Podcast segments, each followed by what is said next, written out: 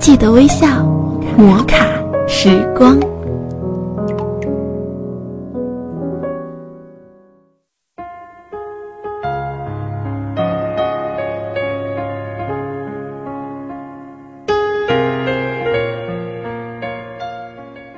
嗨，亲爱的听众朋友们，今天你过得好吗？喜马拉雅枕边风电台欢迎您微笑收听摩卡时光，我是你们的老朋友小铁。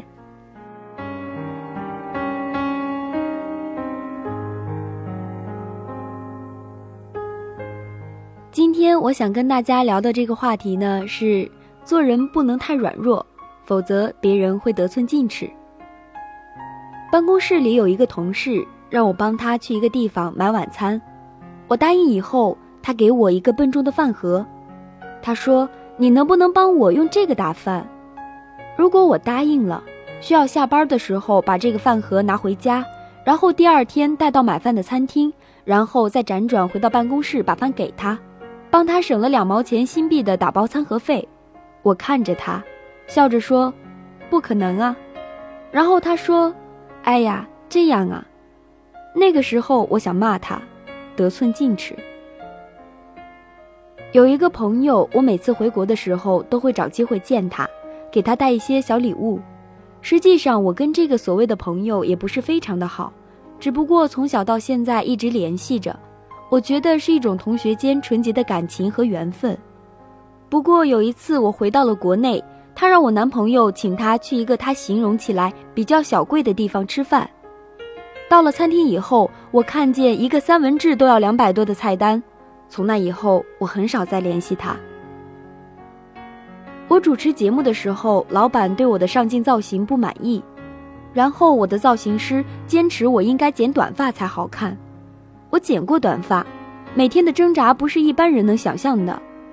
我本想留着长发一直到我的婚礼庆典的，但是他每次见我都重复之前的话，逼我去剪头发。后来我悠悠地告诉他，我要结婚了，我得留长头发。他看着我也没有再说什么。他四十多岁，单身，非常强势。乍耳一听，你可能觉得我小气。但我还要继续讲述我的经历。我在新加坡上高中的时候，一个国内的同学也在新加坡。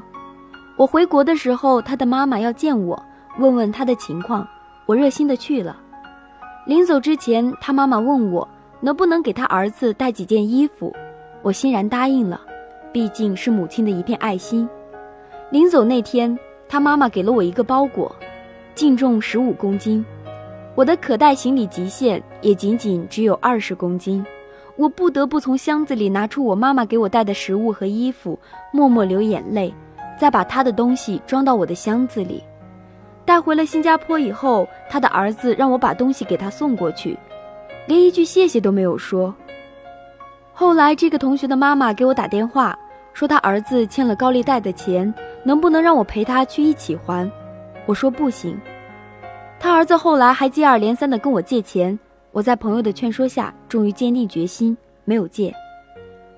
小学的时候，我逃课在外面做黑板报，并不是我想要逃课，是因为和我一起的另一个同学不想上课，然后说服我也一起不上课。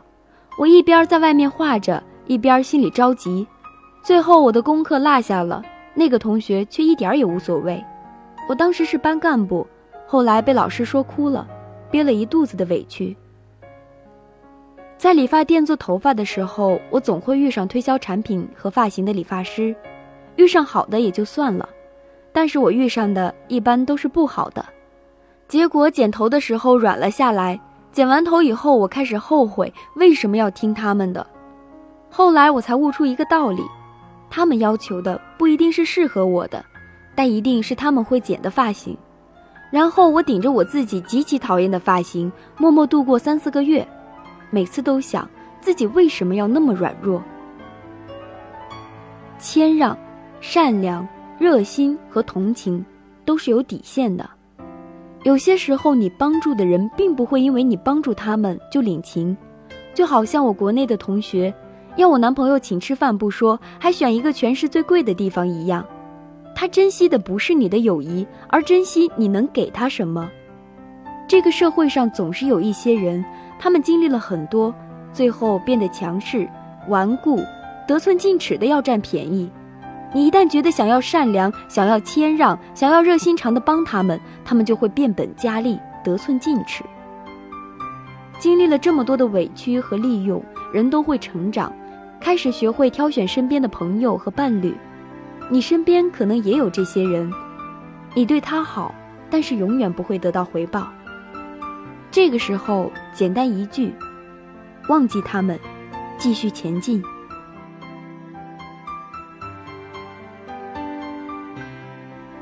好了，以上就是本期节目的全部内容了，感谢你的收听。如果你喜欢我的话呢，可以搜索“侧耳倾听小铁”关注我，也可以加我的 QQ 听友群三幺幺幺三零五幺四和我交流。我们下期再见吧，拜拜。